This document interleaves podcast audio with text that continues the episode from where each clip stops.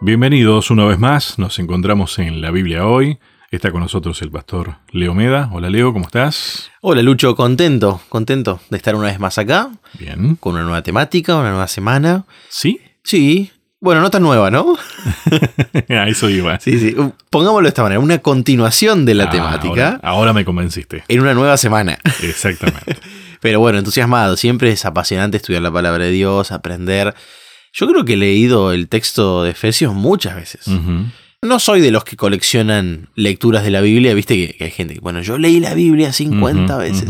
La he leído varias veces, pero creo que en este punto de mi vida me voy aproximando a distintas partes de la Biblia para estudiarlas, pero estoy seguro que por Efesios he pasado muchas veces.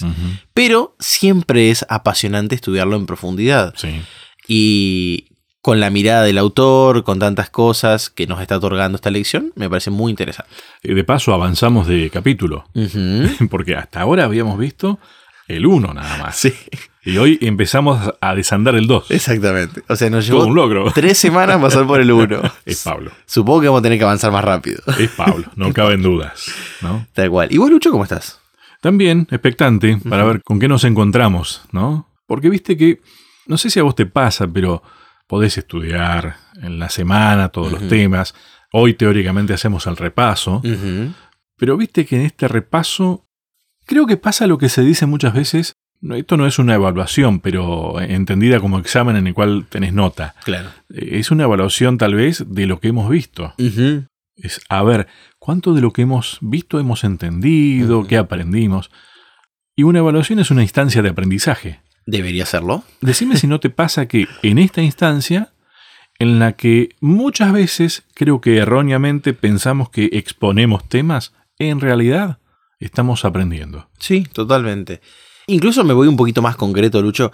La escuela sabática como momento de culto ha marcado mi vida siempre. Recuerdo que cuando era chico yo no participaba mucho, era muy vergonzoso, era un chico muy tímido. ¿Cómo cambian los tiempos? Los que hoy me conocen dirían que no soy el mismo. Gracias a Dios crecemos y aprendemos nuevas capacidades. Pero me pasaba hace un tiempo atrás que, era- claro, todavía luchaba con la timidez y estaba en grupo y la temática me apasionaba y tenía tantas cosas para compartir. No solo para aportar, sino para preguntar, para decir, para comentar. Que la escuela sabática siempre me despertaba mucho entusiasmo. Al día de hoy lo sigue pasando. Solo que hoy quizás en mi posición como pastor hasta esperan que diga algo, ¿no? Sí, eh, mira, me estás haciendo recordar, de paso le mando un fuerte abrazo al pastor Daniel Rode. Un gran abrazo. Con él durante años hicimos este programa, siempre resaltábamos y él explicaba que la escuela sabática, ese momento, en realidad es lo más parecido a lo que se tenía en la época en que surgió la iglesia, en los primeros tiempos. El formato del culto, Tal cual. Sí, sí, sí. En, aquel- en los tiempos bíblicos, como dicen que siempre son bíblicos los tiempos, digo yo, ¿no? Pero Del cual participaba Jesús. exactamente. Wow, qué lindo, ¿no? Bueno, el, el profesor Rode, como lo conozco yo, el profe, gran especialista en crecimiento de iglesia. Sí, sí. Así que de su mano y del estudio que le ha hecho acerca de cómo hacer para que más personas conozcan de Jesús, digo esto, qué importante que es la escuela sabática. No solo estos momentos, sino cuando estamos juntos como iglesia, aprendiendo y también pudiendo preguntar y escuchando a los demás. Muy importante. Eh, básicamente, sin desmerecer el momento del sermón, pero la escuela sabática es más bíblica que el sermón, por así decirlo. sí. Tiene esa cuota de participativo, ¿no? Exactamente. ¿no? Y tiene que ver con esta idea que muchas veces esperamos en la escuela sabática un expositor. Y no, no es así. Y bueno, y creo que acá le hacemos honor a eso, porque esto es un diálogo. Por eso te decía, es una instancia en la que aprendemos. Tal cual. Porque obviamente lo preparamos, analizamos, nos sorprendemos y a veces no. Porque a veces decís, uh, pero esto yo ya lo vi tantas veces. Pero en este momento, esta es nuestra escuela sabática. Exactamente. Aprendemos. Muy bien. Voy a mencionar el título. Lección número 4. no, te voy a pedir que vos la leas, Lucho. ¿Te animás? Vos lees mejor que yo.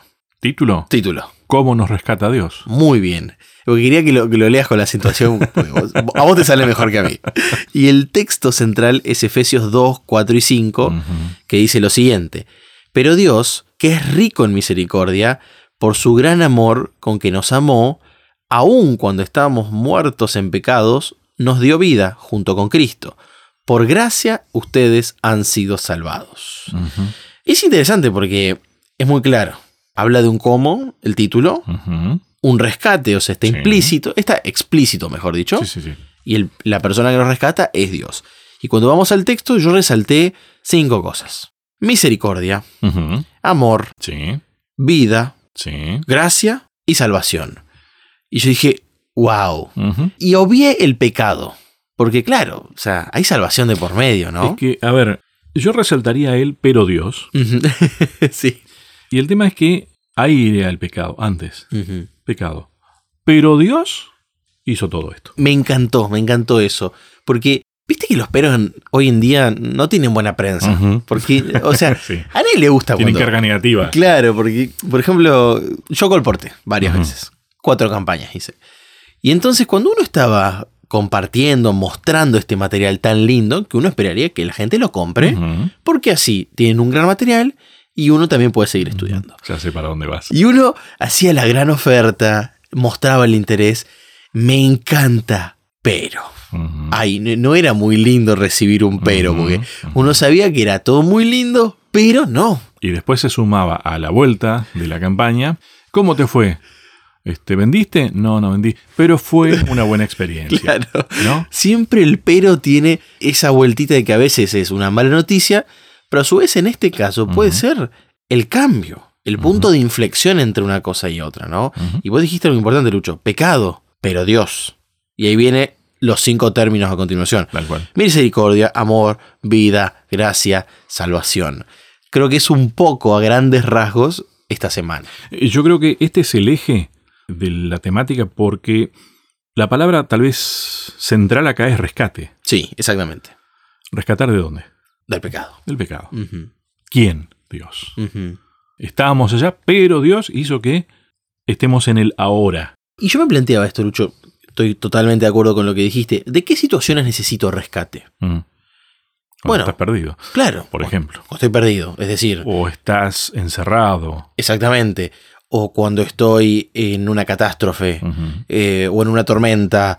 eh, cuando hay algo que yo no puedo solucionar. Y Cuando no tenés salida. cuando no tenés salida. Nos damos cuenta que es muy versátil este término, ¿no? Y creo que está bueno, incluso el autor lo dice de esta manera, Efesios 2 del 1 al 10 es la historia del rescate, ¿no es cierto? Pablo nos da una visión detallada y personal de la misión de rescate de Dios con la humanidad. Y claro, vos lo pensás y decís, sí, Dios es un equipo de rescate. O sea, Y digo equipo porque no está solo, ¿eh? Tiene ángeles, está Dios el Espíritu Santo, está Dios el Hijo, está Dios el Padre. Es un gran equipo de rescate. Y nosotros los seres humanos quizás, incluso, entre comillas, sin darnos cuenta, estamos en la peor catástrofe. Algo que me viene a la mente. Qué difícil que es un operativo rescate cuando el que tiene que ser rescatado no quiere ser rescatado. Cuando empezaste a hablar, Lucho, me hiciste pensar en el mar. ¿No? No sé si sabías, pero incluso he sabido de que llega el punto que si la persona en el mar no se deja rescatar, el salvavidas lo tiene que noquear. Sí. El, el guardia. Pensé en lo mismo, sí. A ver, no es una gran figura, no es lindo, No, porque no. Dios no nos va a noquear. No. Pero qué difícil que es hacer tu tarea de rescatar y salvar la vida a alguien cuando el otro está pataleando. O intentando con sus fuerzas. Qué gran figura. Pero vos fíjate que también puede darse, tal vez en el caso de, de quien se esté ahogando en el mar y demás, bueno, obviamente pide ayuda, Claro. tal vez, ¿no? Tal vez no sabe cómo recibirla, pero, ahí va un pero también.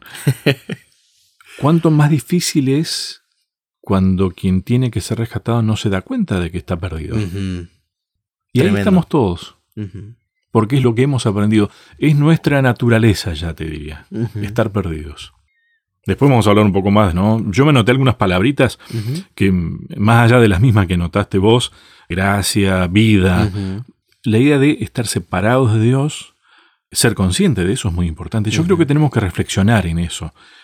El tema de la voluntad y el pensamiento, la carne y el pensamiento. Viste que los separamos. nosotros, Claro. ¿no? ¿Con qué vas a hacer? Si no, ¿entendés? Por nuestra herencia griega lo separamos. Y ahí está el tema de la salvación y la perdición. Me parece que hay, obviamente, Hay mucho. hablamos de fe. Exactamente. Siempre hablamos de fe, ¿no? Quizás se puede concluir de esta manera el primer bloque, Lucho. Nosotros no somos meros espectadores de nuestro rescate, No. sino que somos testigos presenciales, no virtuales. No estamos a la distancia. Somos testigos de cómo Dios nos está rescatando a nosotros y a todo nuestro entorno. Y quien es testigo no es hacedor. Exactamente.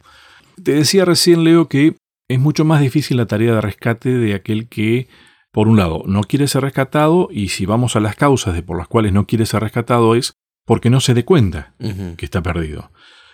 Ahora, vayamos a las causas por las cuales vos podés estar perdido. O decidiste, o podés estar engañado. No te das cuenta también. Y viste que en el tema del pecado se dan las dos cosas. Exacto. Porque es cierto, la humanidad, por así decirlo, fue engañada. Pero después, ante la pérdida de la libertad de elección realmente, eh, que creía haber ganado con haber elegido al enemigo de Dios, ahí está realmente perdido. Y termina eligiendo estar perdido el ser humano. O sea, estamos enfermos, somos crónicos, a veces lo ignoramos y cuando nos damos cuenta decidimos seguir de esa manera. O sea, claro, ¿Qué trabajo que tiene que hacer Dios, no? por eso digo, somos una especie difícil de rescatar en ese sentido. Decime si no te parece una sesión de terapia multidisciplinaria. Sí.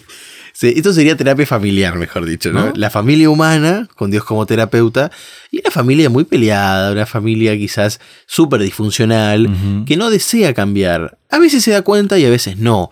Está muy claro donde vos lo dijiste, Lucho, porque el pecado nos engañó. Nos vendió una realidad que no era cierta. ¿Ok? Y a su vez, mientras íbamos comiendo del engaño, como una fruta, nos íbamos muriendo. Y esto fue claro, porque Dios le dijo, si pecan van a morir.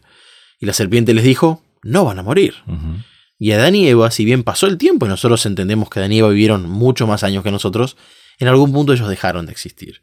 Pero mientras tanto, Lucho, porque claro, el caso de Adán y Eva vivieron muchos años, pero ellos vieron la muerte antes. Sí, sí, La vieron de un hijo, la vieron de animales, la vieron de su entorno, la vieron en un montón de formas que yo me imagino cómo por dentro los iba matando también, ver que ya no estaban en el Edén. Y yo digo, hoy quizás nosotros no hemos vivido en el Edén, pero vivimos en un entorno donde nos hemos acostumbrado a todo esto. Y eso me parece un engaño también. Por eso me parece valioso en Efesios que Pablo nos invita, a través de ellos a nosotros también, porque es una carta universal esta, a que nosotros podamos disfrutar de una naturaleza nueva, renovada, Claro. de algo más elevado. Eh, Elena diría algo mejor que esto. Claro. Lo que pasa es que para nosotros es tratar de aceptar algo que no sabemos qué es todavía. sí, un gran desafío intelectual. Vos sabés que, mirá lo que uno se viene a acordar. La verdad que la cabeza es, es impresionante, ¿no? Hace muchos años charlando con alguien, hablando del tema de la salvación y demás, me hace el planteo, ¿y si no me salvo qué? Mm. ¿Para qué? ¡Wow! ¡Qué desafío, ¿no? ¿Qué dijiste? Pero, Te dice, ¿de qué me pierdo? wow. ¿No? Y te digo que es un ejercicio interesante ponerse a pensar en todo eso. Porque claro, yo no sé de qué se pierde, si yo no lo viví todavía. Es fuerte, es más, hasta casi tenés que decidir que no tengo argumentos. Y me parece que eso es bueno, no tener argumentos. Para estos casos es muy bueno. Tuve que recurrir al tema de la fe. Le dije, mira, yo no sé de lo que te vas a perder. Ahora sí creo que no sé cómo te cae la idea de no existir más. Tampoco sé lo que es, Claro. porque si estoy acá diciéndote es porque existo. Vos también, si me lo estás planteando, porque existís. Todo un planteo Sí, sí, muy complejo. eh, que es bastante profundo, pero en realidad es simple. Claro. Hablar de lo que no sé de qué se trata, ¿no? Las dos partes hablamos de cosas que no sabíamos de qué era. Entonces, es recurrir a la fe. Yo no sé qué te vas a perder, pero yo confío en lo que me está proponiendo Dios. Y fíjate, Lucho, que Y ante, ahí elegís. Claro, elegís. Ante esos grandes desafíos, esas grandes preguntas, la Biblia también responde desde lo que nosotros conocemos. Porque estoy totalmente de acuerdo con lo que dijiste. Pero por otro lado, la Biblia nos presenta, bueno, pero no habrá más lágrimas. Y yo conozco las lágrimas. No habrá más dolor. Y estoy seguro que nuestros oyentes conocen lo que es el dolor. No habrá más sufrimiento. No habrá más desigualdad. Ya no habrá más injusticia. Ya no habrá pecado. Que es todo lo que conocemos. Tal cual. Entonces, claro, la Biblia nos pide que hagamos un ejercicio de pensar por oposición. Para poder, a ver, hacernos un pequeño ejercicio de imaginar, pero ni siquiera somos capaces, porque cosas que ojo no vio ni oído yo. Así que Pablo creo que entiende esto. Por eso él, para que los de Efesios pudieran empezar a comprender la conversión, ¿qué hace? Habla de su conversión, del 1 al 10. Ahí está lo que yo te decía. Él es su propia carta.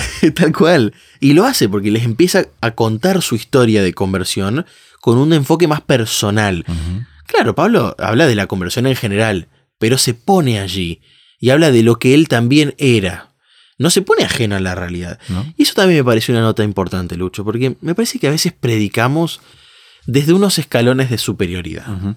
¿Qué quiero decir con esto? Cuando yo me paro arriba y me siento ajeno a la realidad, diciéndole a otros, tienen que dejar de pecar, es como si yo estaría en otra escala moral. Sí. Y Pablo no lo estaba haciendo. A ver, es verdad. El mensaje es real, es válido. Sí, Tienen que. claro. Lo que no está bien es la forma de ponerme a mí mismo en otro ¿Quién lugar. soy ¿no? yo para? Exactamente. Ahora, Pablo a mí me, me sorprende. Creo que Pablo es una de las personas que realmente vivió el proceso que les estaba proponiendo los efesios en este caso, pero que es el mismo proceso que vivió Jesús. Exactamente. Tal cual. Y hay una característica, Pablo sabía quién era, Lo conocía. pero también sabía quién era él, se conocía. Vos fíjate que Jesús tenía en claro quién era. Pablo también terminó teniendo en claro quién era. E inclusive, Pablo se dio cuenta de que él era un engañado. sí. Y se engañó a sí mismo, inclusive. Sí, Era un perseguidor porque era engañado. ¿Entendés? Porque yo en otros tiempos me creía esto. Y es más, después en otro texto te afirma. A ver, defensor de la verdad que se creía en ese momento, más que nadie. Fariseo más que ninguno. ¿no? Pero él, a ver, cumplidor de la ley, más que ninguno. Pero él no se jactaba de eso entonces, porque encontró cuál era, voy a hacer un juego de palabras, la verdadera verdad, Sí. Porque había muchas, entre comillas, verdades dando vuelta, ¿no? engañosas. Y fíjate, en el 2.5, nuestro amigo lo pueden buscar, hay tres frases que resumen gran parte de lo que estamos hablando, del mensaje de Pablo para este momento. Uno, estábamos muertos en pecados. A ver, el engaño nos termina matando. A través del pecado vamos muriendo. Y llega un punto donde ya no estamos vivos, estamos muertos. Por cómo vivimos, viviendo en pecado. Punto número dos, Dios nos dio vida junto con Cristo. Hay vida. Es a través de Dios con Cristo. Separados de mí. Nada. Y entonces Pablo, ahora vamos a avanzar un poquito en la temática, pero él no se hermana con Cristo, porque, bueno, en realidad Cristo no se hermanó Sí, con sí, él, ¿no? sí. Pero. Pablo nos lo vuelve a recalcar, no solo en su vida, no solo en Pablo su te muerte. dice, esto es así. Claro, te lo recuerda. Sino después también en su ascensión, en su entronización en el cielo, que ahora lo vamos a leer, lo cual es fantástico. Pero antes de eso, el punto número 3, no se olviden, por gracia ustedes han sido salvados. Y esto me parece interesante porque era una triste realidad la que estaban viviendo ante los efesios. Y como mencionábamos la semana pasada, había una tentación a volver a eso. Nosotros también tenemos tristes realidades pasadas, los cuales no deberíamos volver, No. porque podemos tener una vida mejor. ¿No te parece que el problema del ser humano muchas veces tiene que ver dónde tiró la ancla? sí. Hoy estamos con las analogías del mar, del agua, del río. Ya que hablábamos, ¿no? Sí. Y te quedaste en un mal lugar. Porque el ancla está bien. Depende cuán larga sea la soga, podés llegar tan lejos. ¿no? Pero te frena en algún momento. Tal cual. Y suma la analogía a esto. En el 2.2 de Efesios se habla de las corrientes de este mundo.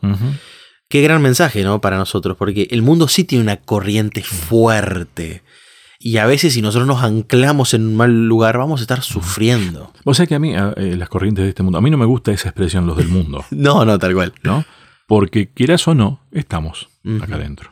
Una vez alguien me dijo, esto es un vuelo, no te podés bajar, estás volando. claro. Y ya que pasamos de la, del agua, del mar al aire, ahí también, También se está. habla de la potestad del aire. Eh, yo creo que tiene mucho que ver con lo que hablábamos la semana pasada. No sé si somos conscientes de, a ver, no deberíamos estar peleando contra las potestades del aire, ¿no? Y a veces nos creemos que sí podemos hacerlo o que lo estamos haciendo. Obviamente no nos va a ir bien. No nos olvidemos de que estamos en el marco del gran conflicto. Exactamente. ¿Y dónde se originó? Bueno, ese es el tema de las potestades del aire, ¿no? En el cielo, en el aire, en otro lugar que no es acá. Es interesante porque Pablo lo identifica puntualmente, ¿no? Describe a Satanás de dos maneras. Uno, como la segunda fuerza externa que dominaba su existencia anterior. Es decir, Satanás dominaba antes, pero Sí. hoy no. No, claro. La pregunta es, ¿quién domina ahora? Es responsabilidad nuestra eso. es una decisión. A ver, para Pablo es claro, tiene que ser Cristo. El pero Dios, coma, continúa el amor de Cristo, la salvación de Cristo, juntamente crucificados, bueno, juntamente resucitamos. Es con Él, pero no ignora el pasado que tuvimos, ¿no? Porque tenemos que tenerlo en claro. Y vuelvo a esta cita, la hemos mencionado mil veces, probablemente la vamos a seguir mencionando. No tenemos nada que temer del futuro, a menos que olvidemos cómo Dios nos condujo en el pasado. Bien. Eh, recién, Leo, hablábamos acerca de, creo que vos mencionaste esa palabra, una fuerza externa, Satanás, ¿no? descrito por Pablo, exactamente. O sea, ¿yo qué culpa tengo? ¿No? Podría ser una tentación. ¿No? Es un camino que muchas veces uno puede decidirlo. Termina siendo una decisión que uno tome, ¿no? Sería fácil echarle la culpa al diablo entonces. Imagínate si Dios hubiera hecho eso. Es culpa de él. Ya está. Arréglensela. Ujú. Estaríamos perdidos. Yo hoy al comienzo te decía, está bien, nos pasó eso por engaño, como quieras entenderlo, terminó siendo una decisión, porque te pueden engañar, pero vos terminás teniendo la base suficiente, sabiendo si es verdad o es mentira, y decidís creerle a la mentira. Entonces pasa a ser decisión tuya, responsabilidad tuya. Y me gustó una, una, una expresión que vos dijiste hoy, que nos alimentamos del pecado. Viste que nos nutrimos. Sí. O Y- nos malnutrimos. Y, y- y, eh, ¿cómo se dice? Somos lo que comemos. Sí, sí. ¿no? Si nos alimentamos mal, estamos mal. Entonces, nuestra naturaleza tuvo ese reemplazo que terminamos aceptando y ahora nos cuesta decidir lo contrario. Te voy a poner un ejemplo muy gráfico, Lucho. Mi esposa es médica, ya Ujú. lo he mencionado. Bueno, esto viene ya de mis suegros. Mis suegros son unas personas que están profundamente comprometidas con el mensaje de salud adventista. Y mi esposa también. Eh, y nosotros hemos visto, leído libros, incluso libros que, literatura científica de hoy en día, ¿no? Que no hacen más que validar lo que Elena White dijo hace muchos años atrás. La asombrosa capacidad del cuerpo para adaptarse a lo malo. Porque Sí, sí. Dios nos dio una maquinaria. Y a ver, la analogía de maquinaria para el cuerpo se queda corta. Porque somos mucho más impresionantes que una máquina, que una computadora. Sí, sí, sí. Pero es tan sorprendente que somos capaces de vivir incluso alimentándonos mal mucho tiempo. Y nos adaptamos. O mejor dicho, nos sobreadaptamos. Porque sobreadaptarse es a lo malo, ¿no? Y creo que esta analogía más orgánica me hizo pensar en eso también, Lucho. El ser humano se terminó sobreadaptando al pecado. Al punto de transformarse en... Es terrible, ¿no? Porque los deseos de nuestra carne, haciendo la voluntad de la carne y de los pensamientos. Allí, en varios textos de Pablo, habla de delitos y pecados. Habla de que éramos por naturaleza hijos de ira. Fíjense la cantidad de adjetivos. Calificativos no muy lindos que usa No, Pablo, no. Para describir nuestra sociedad. Sí. Lo que Sí, vemos sí. cuando prendemos la tele. No, estaba hablando de los efesios. Claro, en Argentina eso no pasa. En Brasil no pasa. Este, sí, no, no, pero eh, vos fíjate que acá todavía, ahí Pablo está trabajando en el plano de en otros tiempos. Éramos, eran, Fantástico que use el tiempo pasado, ¿no? porque nos da una cuota de esperanza. Y enfoquémonos en lo que Pablo está tratando de hacer. Supongamos que les esté hablando solo a los efesios, pero en otros tiempos eran esto ustedes. No vuelvan a hacer eso. Claro. Porque les llegó esto ahora, y ese ahora es mucho más extenso. Ya después incluye el futuro también, ¿no? Pero en el ahora no podés ser lo que eras antes. Hasta casi que es real, ¿no? Es como que el, el agua que pasa por, no pasa por el mismo lado, no es el mismo agua. Ahora, es interesante que dice que esto no significa que los creyentes ya no tengamos una inclinación hacia el mal. No, Porque, no. fíjate esto, Lucho, el diablo siempre nos ha querido llevar a los extremos. Por un lado, gran parte del protestantismo ha hecho de la gracia una licencia para pecar. Lo que mal llamamos gracia barata. La gracia no es barata, pero la han hecho de esa manera. Sí. ¿Qué significa esto? Que hemos, nos hemos dado libertades para pecar, total Dios nos va a salvar. Error. ¿Y el otro punto cuál sería? Bueno, no, eh, yo voy a dejar de pecar. Claro. Y lo digo de esta manera, yo, por mis propios medios, ¿no? Sí. Me parece que Pablo es tan equilibrado diciendo, en el pasado éramos esto, hoy somos otra cosa. Pero si te lo estoy diciendo es porque hay una lucha vigente. Pablo no está ignorando eso. Y de alguna manera creo que nos pone ni hacia un extremo ni hacia el otro. Nos hace reconocer la necesidad que tenemos y que todavía estamos luchando, pero podemos crecer. Y que eso es lo que hizo Pablo con su ejemplo. Exactamente. Les habló de él diciendo, pasó esto. ¿no? Te voy a tirar una, una frase que la- cuando la anoté pensé en vos. A ver, a ver. Patrón de comportamiento pecaminoso. Wow. Dijo, esto es para un psicólogo, dije yo. Qué, qué tremendo que se elabore como un patrón, ¿no? A ver, ¿qué es un patrón? Un patrón son conductas que se van asociando porque nuestra mente funciona mucho por asociación, ¿no? De estímulos, es lo que al siglo pasado se entendió como estímulos y respuestas. Pavlov lo estudió en este sentido, claro. Si yo refuerzo, después de hacer algo, a mis perritos le doy un, un reconocimiento en comida, estoy estimulando esa conducta.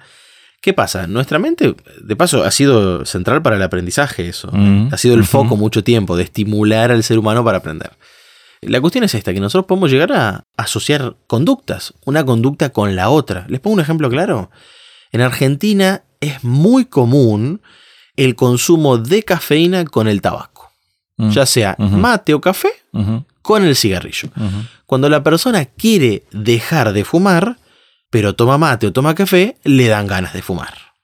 Por una asociación de estímulos. Claro. Ambos, ¿no? Ambas cuestiones estimulantes. No las pongo en la misma línea, pero No, son no, no, estimulantes. Hay una asociación de conductas. Entonces, para poder dejar el cigarrillo, tienen que disminuir el consumo de cafeína y de mateína también. Ahí tenemos, les pongo un ejemplo muy claro. Sí, sí. Ahora, en nuestra vida se han formado patrones pecaminosos en el cual lo bueno termina siendo mediado por el pecado. La comida, el descanso, la sexualidad. Hablábamos fuera del aire, ¿no, Lucho? Cómo el pecado ha transformado nuestra conducta en pecaminosa. Todo lo bueno. Al punto tal, y ahí se cumplen muchas veces, ¿no? De llamar a lo bueno malo A ese punto. y a lo malo bueno, ¿no? Porque, mira, los tópicos que vos, vos mencionaste, ¿no? Son cosas que creó Dios. La sexualidad, el comer, el alimentarnos, El descansar. el descansar. Eh, son cosas que Dios hizo para el disfrute pleno. Y sin embargo lo hemos tergiversado tanto, hasta el punto tal de hay que negar ciertas cosas. Eh, Los extremos, Lucho, ¿no? eh, son extremos. sí. Y el patrón va hacia el lado de la estructura. El pecado se vuelve una estructura en nuestra vida. Y Dios tiene que venir a tumbar ciertas estructuras para construir nuevas. Creo que hoy en día los jóvenes de mi edad le tienen miedo a todo lo que tenga que ver con una estructura, Mm. con una institución. Yo acá lo menciono, Dios tiene que volver a estructurar nuestra vida de buena manera. Vamos para nuestras palabras, en nuevas palabras. Dios quiere generar buenos patrones de conducta en nuestra vida, empezando en este mundo y continuando por la eternidad. ¿Eso tiene algo que ver con eso del carácter? Sí, totalmente. Que es lo único que vamos a llevar. Y, sí, y tiene que ver con el pero Dios. Obviamente. Es Él. Mira, a ver. eh, me anoté buscar un comentario de Elena de White. Esto está para los que les gusta buscar eh, también el lunes. Si percibís vuestra condición pecaminosa, no aguardéis hasta haceros mejores a vosotros mismos. No podemos nosotros. No podemos. No nos sale, no es imposible. ¿Esperáis haceros mejores por vuestros propios esfuerzos? Signo de pregunta, ¿no? La verdad que, eh, claro, bastante desesperanzador entonces el tema, ¿no? Depende, nuevamente volvemos al tema de la fe, ahí, ¿no? En qué creemos. El Señor Jesús está realizando transformaciones tan sorprendentes, imagínate lo que suma, que Satanás se detiene para mirarla como una fortaleza inexpugnable. Wow. Estructuras, ¿no? Wow. Inexpugnables. Castillos, murallas. ¿No? Es fuerte. Wow, qué buena cita. Gracias, Lucho. ¿Mm? Tiene que ver con lo que queremos. finalmente. Exacto. Mira esta frase tan linda de la lección. Efesios es una carta impregnada de Cristo. Ah, me lo anoté también. Sí, sí, sí. En el fondo es eso. Eh, en el fondo y al principio y al costado es Cristo. En todo. Ya no estamos quedando con poco tiempo este bloque, pero hay un punteo muy lindo de ideas que lo voy a dejar para el próximo. Vamos a poner un poquito de suspenso. Que tiene que ver con el proceso. Es ver, bueno, porque hemos dejado muy en claro lo que Dios hace en nuestra vida. Bueno, pero ¿qué sigue después? Y el ejemplo que usa Pablo es nuevamente el ejemplo de Cristo. Bueno, Cristo vivió. Está bien, pero ¿qué pasa después? Ujú. Ok, algunos dirían, sí, murió. Sí, Bueno, incluso resucitó. sí. Bueno, pero ¿y qué pasa después? Porque esa es una gran pregunta para todos los cristianos. Está bien, quedó claro que tenemos que luchar con el pecado, ¿no? Pero ¿qué pasa después? Porque me están prometiendo la eternidad, ¿no? Bueno, ¿cómo me va a tratar Dios por la eternidad? ¿Qué quiere hacer conmigo Dios por la eternidad? Es una pregunta tan válida. Si voy a pasar tanto tiempo ya, ¿no es cierto? Bueno, creo que eso Pablo nos da unas grandes y lindas respuestas, porque esto renueva nuestras esperanzas, Lucho. Si nos ha pasado algo, Dios te está prometiendo un futuro mejor. Si hoy hemos perdido a alguien, si hemos sufrido, Dios nos promete un futuro, pero mucho mejor de lo que estamos viviendo hoy. Te voy a decir algo. ¿No será que por estar viviendo tan pendiente del futuro, pensando en la salvación, ¿no será que nos olvidamos de él ahora, del mientras tanto, de la salvación que ya es? Vos fíjate que esta semana la construcción de, de Pablo es en otros tiempos. Ahora. Y ahora. Claro, ¿y cuándo si no? Si no es ahora. Claro. Está bien. Ese otros tiempos eran estos. Dios hizo tal cosa para ahora estar así como están. No vuelvan atrás. Miren para adelante. Ahí recién está el futuro. Va a parecer que estoy como diciendo la misma fórmula para todo, pero siento que el diablo ha machacado tanto sobre nuestra falta de equilibrio, ha presionado tanto en llevarnos a cada uno para el extremo que nos guste más. Que Dios te dice, che, pero volvamos al equilibrio, volvamos al centro, ¿no? Ni un lado ni el otro. Y acá yo no estoy diciendo del bien todo y del mal nada, es eso. No, no, no, claro. O sea, Dios no quiere que juguemos con el mal. Pero a veces lo que hemos mencionado, lo bueno el Satanás lo va transformando en malo, ¿no? Lo que vos estás mencionando, Lucho, es otra falta de equilibrio, ¿no es cierto? Y creo que es una tentación otra vez También, sí. a perder el equilibrio. De vivir tan preocupados por el futuro, vivir en ansiedad constante, que nos olvidamos de Dios en el presente. Y de repente se hacen realidad nuestras propias profecías. ¿no? En psicología hablamos de profecías autocumplidas las escribimos y después las cumplimos. Es decir, me va a ir mal en un examen. y me pongo tan nervioso que me va mal en el examen, ¿no? Mm. Pongo ejemplos universitarios, obviamente. A ver, eh, en este contexto, dijimos que Pablo se pone como ejemplo, de alguna manera, de lo que él ha vivido, de lo que era en otro tiempo y de lo que era ahora, sabiendo lo que Dios quiere hacer con él en el futuro. Exactamente. Pero no olvidándose de lo que Dios está haciendo con él en el presente. Totalmente. Eso es un buen equilibrio, ¿eh? ¿No? Un gran equilibrio. Y esa es la propuesta que tiene Pablo para los efesios. Ustedes eran esto, Dios intervino, les propuso, son esto, no vuelvan allá. ¿Para qué? Para que puedan pensar en lo que van a hacer en el futuro. Exactamente. Y de Cristo, de Jesús, les da el ejemplo también. A ver, ¿cómo era que habíamos hecho la, la semana pasada? La propuesta es experimentar lo mismo que Cristo experimentó. En todo. Uno, resucitamos juntamente con Cristo. Dos, Dios nos levantó de la tumba juntamente con Cristo. Punto número tres, los cristianos se sientan juntamente con Cristo en el cielo, lo que significa que los creyentes participan en la entronización de Cristo, ¿dónde? En el cielo también. A ver, y yo me preguntaba esto, bueno, por gracia Dios me puede resucitar, y hasta ahí lo entiendo, pero ¿yo tengo algo que ver con la victoria de Cristo con el pecado? ¿Yo ayudé a Cristo a vencer ante el pecado? No, es más, se lo hice re difícil. Porque en mi propia vida le hice difícil rescatarme. Sí. Bueno, gracias, ¿no? Es lo que hablábamos al principio. Dios de igual manera te permite disfrutar de esa victoria y te reconoce como un vencedor. ¿En dónde? En el trono de los cielos. Y eso, déjame decirte, Lucho, eso habla no frente a nuestro mundo, Mm. habla frente al universo. Sí. Porque ahí también está el mensaje, ¿no? El pecado no es una buena idea y nunca lo va a ser. Eh, yo me anoté una frase con relación a, a esto de la resurrección y de, de la propuesta de Dios. Satanás no puede retener los muertos para sí mismo cuando el Hijo dice que vivan. Wow. ¿Cómo dice de vuelta? ¿Lo, Me encantó. lo- lo creemos a eso, Está digo? muy bueno. A ver, Satanás no puede retener a los muertos para sí cuando el Hijo dice que vivan. Poderoso. Lo parafraseé de lo que Sí, saqué, sí, sí. pero es la esencia, ¿no? A veces, viste que somos desequilibrados. ¿Por qué? Porque creemos muchas veces que el diablo es más poderoso de lo que es, pero también creemos, ah, no es tan poderoso como es. Y nos ponemos a pelear con él creyendo eso. Pero no, no dimensionamos, estamos hablando de potestades del aire, de otro ámbito. Es poderoso también. No nos olvidemos esto que vos ya mencionaste. Pero Dios ya venció. Exacto, ya está. Ya venció. A veces es muy bueno lo que estás Y hacemos lo mismo muchas veces. No creemos cuán poderosa es la salvación que Dios nos ofrece. Y cuando charlamos de esto, no nos ponemos de acuerdo, pero lo mencionamos. Digo, no, no, lo acordamos, sino que los dos estuvimos de acuerdo en que era un lindo punto. A ver, quizás muchos de los que nos están escuchando han perdido a alguien. Y hoy están esperando reclamar esta promesa. Porque sigue vigente. Porque mientras haya pecado va a haber muerte, y va a haber dolor y va a haber lágrimas. Y me encantó la frase porque resalta de vuelta a Cristo. Es decir, cuando Dios levante los muertos, lo que Satanás reclamó como suyo va a dejar de serlo. Y esta vez para siempre.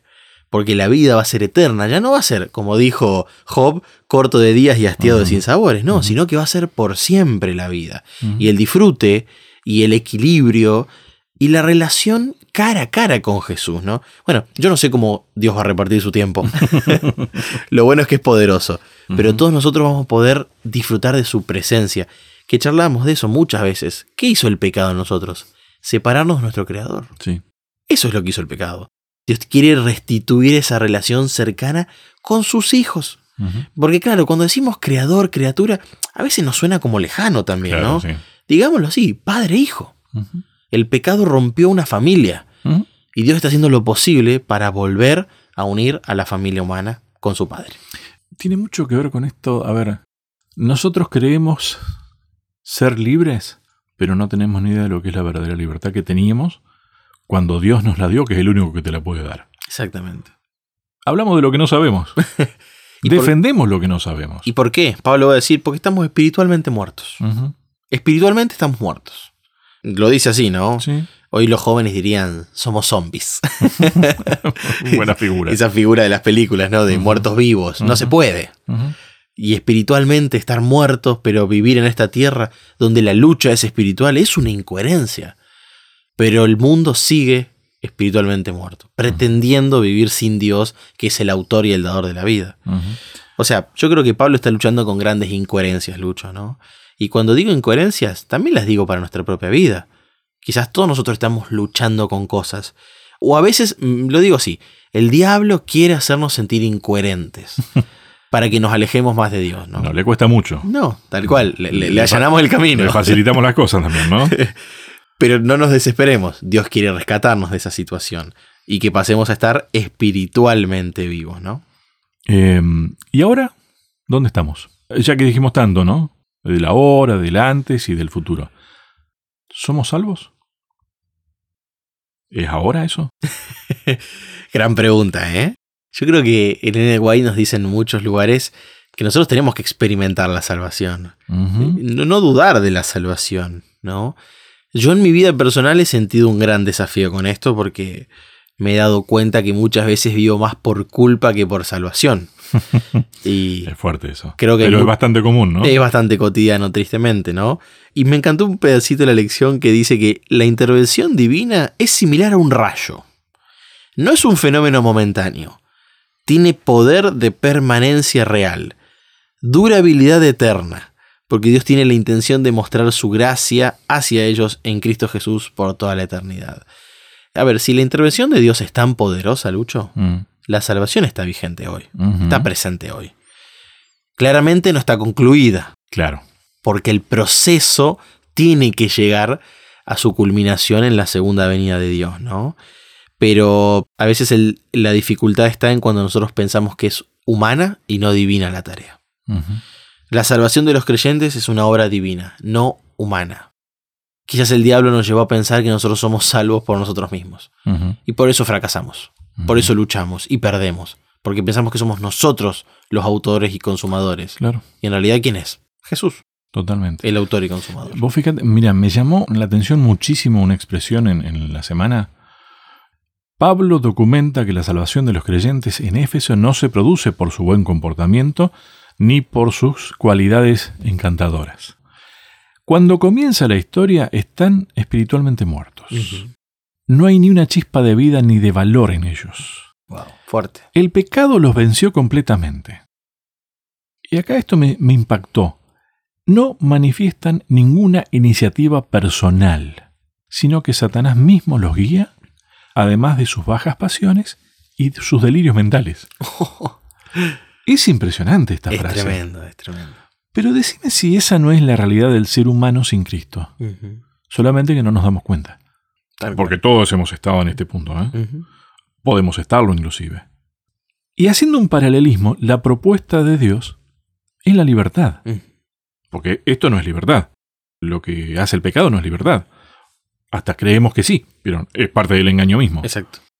Pero la propuesta de Dios es ser realmente libres y que, si bien la salvación no es una iniciativa personal, aceptar la salvación es la iniciativa personal. Eso es ser libre. Eso es ser libre. Esa es la propuesta de Dios. Es lo que podemos nosotros hacer. Se limita y a su vez no es un límite No. a eso, aceptar la salvación. Eh, a ver, eh, vos hablaste hoy de impregnar, que nos impregne Cristo. Que cambie nuestros patrones de conducta. ¿No? Bueno, creo que Pablo estaba, lo hemos dicho, lo voy a volver a repetir, creo que Pablo amaba a la gente de Éfeso porque entendía el valor del ser humano, ¿no? Pablo llegó a entenderlo. ¿Cómo? Experimentándolo en su propia vida. Dios le mostró lo que vale un ser humano. Y nosotros también, a través de los evangelios, podemos saber lo que vale la humanidad. que el cielo nos dejó lo más grande y lo mejor, ¿no? Y ahí podemos experimentar la salvación. Cuando vemos lo que costó nuestra vida, que haya posibilidad de elección. La elección mencionaba que Dios abre un abanico de posibilidades frente a nosotros. ¿Cómo se abre? Con la sangre de Jesús. Tuvo un costo. Fue enorme, pero está disponible para que la aceptemos. Cosas que no hemos visto ni oído. Aún. ¿No? Bien. Eh, Gracias, Leo. Pero siguiente tema. Muy bien, tema número 5 para la semana que viene, expiación horizontal, la cruz y la iglesia. Ajá. Título sumamente llamativo. Interesante. Te deja pensando por lo menos. Gracias, Leo. Que Dios los bendiga. A cada uno de ustedes muchas gracias y hasta un próximo encuentro.